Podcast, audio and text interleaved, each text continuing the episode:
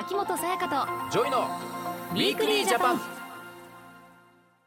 秋元才加です。 JOY です。私たちの暮らしに役立つ情報や気になるトピックをご紹介する秋元才加と JOY のウィークリージャパン。 JOY 君は、うん。マネージャーさんとか事務所の方とはいい関係築けてますか？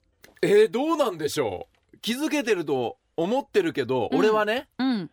マネージャーがどう思ってるのかとかは分かんないよねまあ仲いいんだけどね結構、うん仲良さそうですよ。そのマネージャー、まあ、山口君って言うんだけど、はい。山口君の秘密をいつも俺がベラベラこう喋っちゃったりするのねラジオで、うんうん。だからそういうので俺は楽しいと思ってんだけどうん、うん向こうがどう思ってるかとか分かんないよ。そうだよ。ね。ねいつもは笑顔でね笑ってくれてるけどそうそうそうそう。傷ついてたりするかもしれない、ね、ガールズバーの子にプレゼントあげてるとかそういう話をさ すると嫌がるのよなんか嫌でしょなんか他の女の子がうん。聞いてたらどうするんですかみたいな。そしたら「えガールズバーの子狙ってるの?」ってうん。なっちゃうでしょ？なる。そしたら他の子にももしかしたら山口がこう種をまいてるかもしれない。気になってるよっていう、うん。それがでもあおかしいじゃんって話になってきちゃうからね。そうだよ。俺がこうプライベートバンバン喋っちゃうっていうのはよくないかもしれない、それ良くないかもしれない。ですねうん。うん。でも職場の人間関係っていうのは大事ですよね。いやそりゃそうでしょ。うだって、うん。もう毎日行くとこじゃないですか、うんそこの人間関係が良くなかったらねそう。まあしんどいよね。うん。うん。そこで今日のテーマはこちら。なくそう企業でのハラスメント。まあハラスメントっていうのは嫌がらせという意味ですが、はいはい。まあ、去年はニュースでも話題に上がってましたよね、まあさ去年というかもうここ数年はしょっちゅう上がってるんだけど、去年は多かったね、うん。特にスポーツ界のことが多かったなっていう印象は。ああそっかそっか。うん。確かに。あるけどね。やっぱいろんな、毎日もうパワハラパワハラっていう。いやそうなんだよ字面ねが並んでましたね。ね。だからねやられてる方からしたらやっぱこれパワハラじゃないか。すごい嫌だなっていう気持ちが強くて。でもやってる方からしたらいやこれは違いますよっていうさ、うん。言い分も食い違ってたりとかさ、うん。だからままだなかなかその線引きは難しいものだなと思いながら、うん見てるんだけども、ね。SNS だとあと MeToo あ。MeToo 運動？はいはいはいはい。これはハリウッドの方でうん、始まったやつだよね、うん。ハリウッドセレブか。セクハラの案件に対しては私もこういうことあったよっていうことをうん、みんな言い始めて。結構昔のことまでね。ね確かに。10年前15年前のこととか、女優さんとかも売れる前にこうだったとかね。ね。そうそう。だこれだけたくさんあるっていうことですよ本当に、ううん。んまあね。このスポーツ界芸能界、うん。そういうことに限らず。うん。と本当に普通の会社とかでもうん。たくさんあるわけでしょ、うそうだね、ん、でもまあ最近はいろんなハラスメントがあるらしいですが。種類が増えてるとうん。いうことは聞きますよ、何があるんだろう、セクハラパワハラモモラハラ。モラハラ。他に？何があるんだろうね。スメハラなんか匂い？うん。でもこれってそういう企業とかそういう会社もあれなのかな？なんか電車でスメルハラスメントとか。はいはいはいはい。難しいね線引きがスメルハ難しいね、スメルハラスメントって難しいな。だってね匂いがうん、ある人は自分が匂いあると思ってなかったりもするじゃん。そうあと香水つけすぎとか。うん。いろんなね。あとなんだろうね。何種類あるんだろうね。何があるんだろ分かってるようで分かってないっていうね俺たちも。ううん。ではこの後スペシャリストをお迎えして詳しくお話を伺っていきます、はい。秋元才加と JOY の Weekly Japan。さてここからは法務省人権擁護局川野舞子さんにお話を伺っていきます。よろしくお願いします。よろしくお願いします。早速ですが企業でのハラスメントについてどういったものがあるのか教えてください。はい。職場や企業が関わる場において発生するハラスメントには実に様々なものがあります。うん。先ほどお二人がおっしゃっていたパワーハラスメントや、はい。えーセクシャルハラスメントの他にも、うん。マタニティハラスメント、モラルハラスメント、アルコールハラスメントなどがありますが聞いたことはありますか？聞いたことはマタニティハラスメントはななんか聞いたことあるね、ハラうん聞いたことありますね。あとアルコールハラスメントはこれあんまりでも想像つくよね、うん。こう言われた時にうん。強引に飲ませるみたいなことだったりするのかな、かな川野さ多ん詳しく教えていただけますか？はい。うん、マタニティハラスメントは妊娠、出産、育児休暇などを理由に職場で不利益な扱いをする行為です。え。モラルハラスメントは陰口や無視など言葉や態度で相手を精神的に傷つける行為で、アルコールハラスメントは先ほど JOY さんがおっしゃったように、はい。お酒を無理やり飲ませるなどうん飲酒に関連した嫌がらせをする行為です。これらのハラスメントはすべて人間が人間らしく生きるために持っている権利人権を侵害する行為にあたります。そうか。ハラスメントってもう人権問題なんですね。そうなんですね。うん。最近は少しずつハラスメントが知られるようになっていますがまだ誤解や認識不足があると思います、はい例えばパワーハラスメントですがパワハラというのは同じ職場で働く人に対して地位や経験年齢人間関係専門知識などが優位であることを背景に業務の適正な範囲を超えて精神的身体的苦痛を与える行為うん。または職場環境を悪化させる行為です。上司から部下に対するものだけでなくて例えば部下から上司先輩後輩同僚に対するそうした行為もパワハラにあたるんですあああなるほどねそうかまあ働いてる歴とかでもまた違ったり、自分がねまだじゃあ20確かに代前半でもバイト先に30ぐらいの人が入ってきたらうん。なんでこう教えてんのに分かんないのみたいなことからちょっとね。従うたまに年上の人に聞くね。厳しくいくとかそういうのもあるし、うんもしかしたら芸能でもそういうのもあるかもしれないし、うん芸歴とかでいろいろ違ったりもするじゃんか。そうね。はあそうかではお二人に質問です、はい。はい。長時間労働や残業休日出勤を強要したり、うん。同僚の前で長時間にわたって何度も叱責したりすることはパワハラにあたる場合がありますが例えば A さんが会議に遅刻したことを会議の終了した後に上司が A さんを呼び出して厳しく注意したらこの行為はパワハラにあたるでしょうか？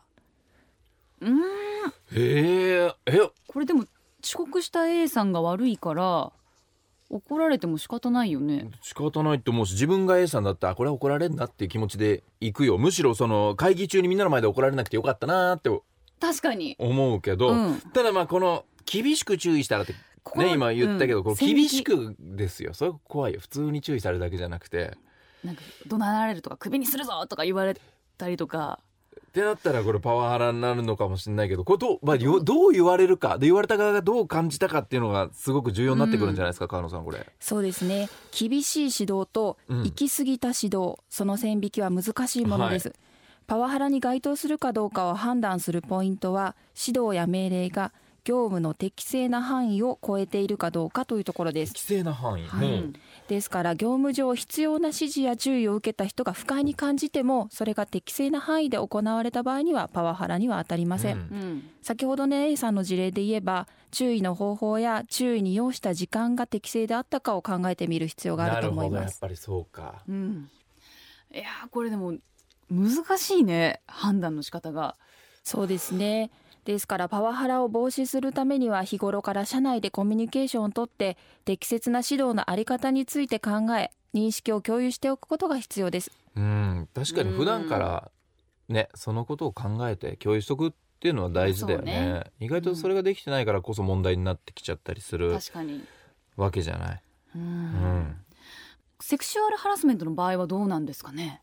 セクシャルハラスメントとは相手の意に反した性的な言動を行い相手を不快にさせる行為です。男性から女性に対するものに限らず女性から男性同性同士性的少数者いわゆる LGBT と呼ばれる方に対するそうした言動もセクハラになります。はい。うん。例えば性的な内容のメールをたびたび送りつけてくるとかデートにしつこく誘うなどといった行為が挙げられます。うん。デートにしつこく誘うのもセクシュアルハラスメントなんだ。うわこれどうしよう。なんかさでもさうん。グイグイ行った方がいいとか聞くじゃん？だからもう人によるんだよ。一回断られても。も折れないとかさうん。一回返事がなくても折れない。うん。もう一回えダメかなって送ってみたり。だからガッツがあるねって言って控訴する場合と本当しつこいって言っしつこい。てえー、気持ち悪い怖い怖い怖いって思われちゃうこともあるわけでしょ、うん。えじゃあ自分が知らない間にそうなってる可能性もあるよね、うん、じゃあでは再び質問です。ほ最近綺麗になったねそろそろ結婚かなっていうのはセクハラでしょうか？ういやこれは違うでしょ。嬉しくいい子いいことじゃないですか。い？や綺麗ですね川野さんもめちゃくちゃ綺麗じゃないですか。結婚ですか？なんていうことでしょ。結婚ですかがなんかいらないかなって思っちゃう言われた本人が不快だと感じていたらセクハラになります。たとえ悪気がなくても相手が嫌がっていたり傷ついていたりしている場合があるので個人的なことを含む職場内での言動には十分な注意が必要です、いやこれさうん。いやもちろん十分な注意必要なんだけど一個一個それあれこれ言っていいのかなって考えてたらもう会話のテンポとか間とかも変になってくるしうん。もう職場内で話すこと不可能になってきませんか、もう怖くて何も言えなくなりますよ、そうなんですね。だから大切なのは信頼関係を築くことです。そうか。そのためにも日頃からコミュニケーションを心がけて良好な関係を築くとともにハラスメントについて一人一人が正しい知識を持つことが大切です。うん。ハラスメントのような人権問題が職場内にあると従業員の間で不信感が増し仕事への意欲の低下にもつながりますまた働きにくい職場ということで優秀な人材が流出し生産性の低下や人手不足を招き業績悪化の原因になる可能性もあるんです。そうか。だからね、へーいやこれ俺オープニングでさ、うん。あのー俺のマネージャー山口くんの話したじゃんか、うん。確かにこれで山口くんがすごいストレスを感じてさそうだよやめちゃったら。だと思っててやめちゃったらこれもうまずいもんねだって。大変だよ JOY 君。いやでもね山口くんもねこの僕に言わないでこうドッキリの仕事とか持ってくるわけですよ。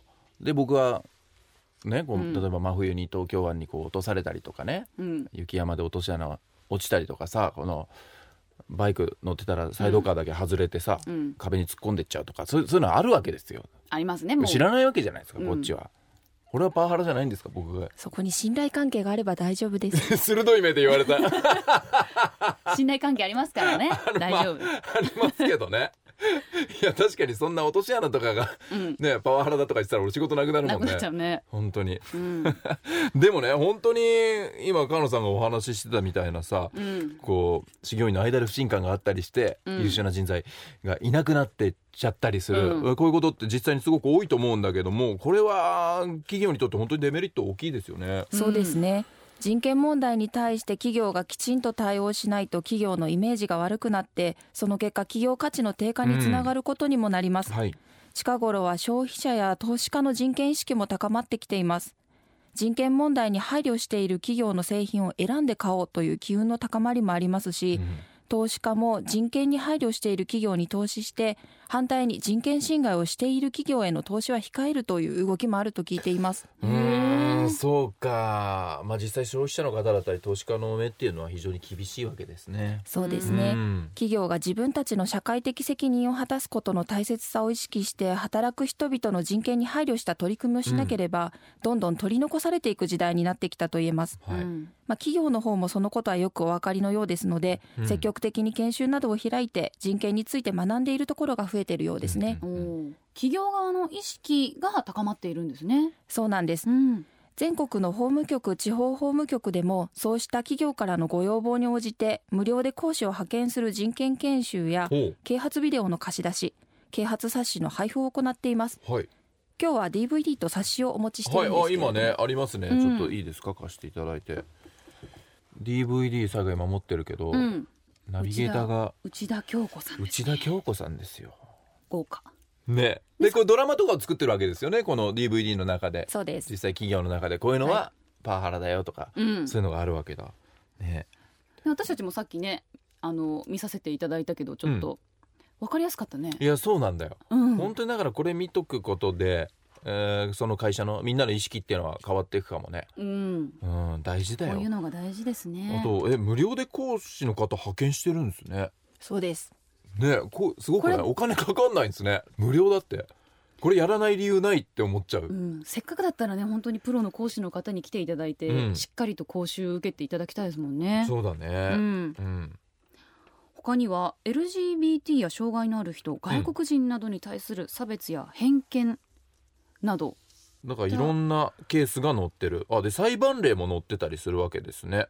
そうですね、うん人権問題は裁判になる場合もあります。はい。裁判になった場合それに要する時間や弁護士の費用損害賠償などの負担もかかって企業にとって不利益であることなどもしっかりと伝えています。そうか。いやだからこそそうなる前にやめようよというか、しっかりみんなで共通認識持っておこうよっていうことだもんね、うんえこのちなみに、まあ、DVD 今ありますけどもこの動画とか冊子は、えーインターネットでも見れるんですか？そうですね。法務省のホームページに掲載していますので、ぜひご覧ください。先ほど人権研修に無料で講師を派遣してくれるということだったんですけれどもお願いしたい場合っていうのはどうしたらいいんですかね？人権研修への講師の派遣や啓発教材の貸し出しなどに関するお問い合わせはウェブでお近くの法務局地方法務局を確認いただきお尋ねください。はい。では最後にメッセージをお願いします。はい。ハラスメントを防ぐためには相手の立場に立って考えること。うん。相手が不快だと思うようなことはしないという思いやりが大切です。相手の立場に立って考えるためには想像力や時代に即した人権感覚が必要になります、うんまた企業においては相談体制の整備人権研修など社内における啓発活動の実施就業規則へのハラスメントに関する規定の整備などに取り組むことが有効です。働く人も企業もハラスメントに対する意識を高めて働きやすい職場を作っていきましょう。ゲストは法務省の川野舞子さんでした。ありがとうございました。ありがとうございました。 Weekly Japan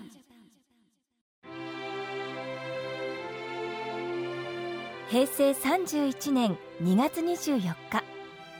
東京都千代田区の国立劇場において天皇皇后両陛下ご臨席のもと天皇陛下御在位30年記念式典を執り行います。この式典は天皇陛下の御在位30年を記念し国民がこぞってお祝いするために執り行われ当日はテレビやインターネットによる中継が予定されています。また本式典の挙行に合わせて皇居内におきまして御即位30年記帳を行います。他にも皇居東御苑にある三の丸尚蔵館で記念の特別展が行われるなどさまざまな催しが予定されています。政府からのお知らせでした。ウィークリージャパン。東京 FM をキーステーションに全国38局ネットでお送りしてきました。秋元才加と JOYの Weekly Japan。今週はなくそう企業でのハラスメントというテーマでお話をしてきました、はい。いやーいろんなハラスメントありましたね。や種類がとにかく多いし、うん。これだけ多いとねあのー多分日常で自分はそんなつもりないんだけどもしかしたらうん。何かしらの やっぱハラスメントをしてしまっているのかなってうん。思うよね。思いました私も。ね、うん。いろんな人に対してさ。うん。ね大体の人がなんてことないって思うことでもすごく気になっちゃう人もいいるしさ。それはやっぱりさっきお話しした信頼関係っていうものすごく大事だと思うんだよね。うん。それが足りてないのかな？この時代ってもっとそういうのが必要になってくるのかなってすごく思うよね。ね。一昔前だったら、まあ、あったかもしれないけどここまで問題になってこなかったことが今すごく、ね表に出てきてる、うん。ってことはやっぱり人間の意識も変えていかなきゃいけないじゃん。うん。どこかわがままだったり自分のことしか考えれてない時ってあるでしょ？うん。俺たちってさあるとだからもうそれじゃあダメだよね。やっぱ共存していく、うん。うん、でこう、まあ、会社とかも特にそうだけど同じ空間に毎日いるわけじゃん。っうん。てことはちゃんと信頼関係を築いてうん。いかないと。思いやりを持って。うん、だから本当にこのねあの DVD とかもそうだけど、そういうのをみんなで見て、えーうん。共通意識を持って、えー同じベクトルでねやっていくっていうのはすごく大事なことなのかなと思ったな。はい。うん今日ご紹介した人権研修への講師の派遣や啓発教材の貸し出しなどに関するお問い合わせはお近くの法務局地方法務局までお尋ねください。また法務省のホームページ内にある企業と人権のページでもハラスメントについて知ることができます。番組で紹介した DVD や冊子もこちらからご覧いただけます。来週は若者向けのハローワークのお話です、ほうほうほう。来週詳しく伺っていきますので、皆さんぜひお聞きください。お相手は秋元才加と JOY でした。また来週。秋元才加とジョイのウィークリージャパン。この番組は内閣府の提供でお送りしました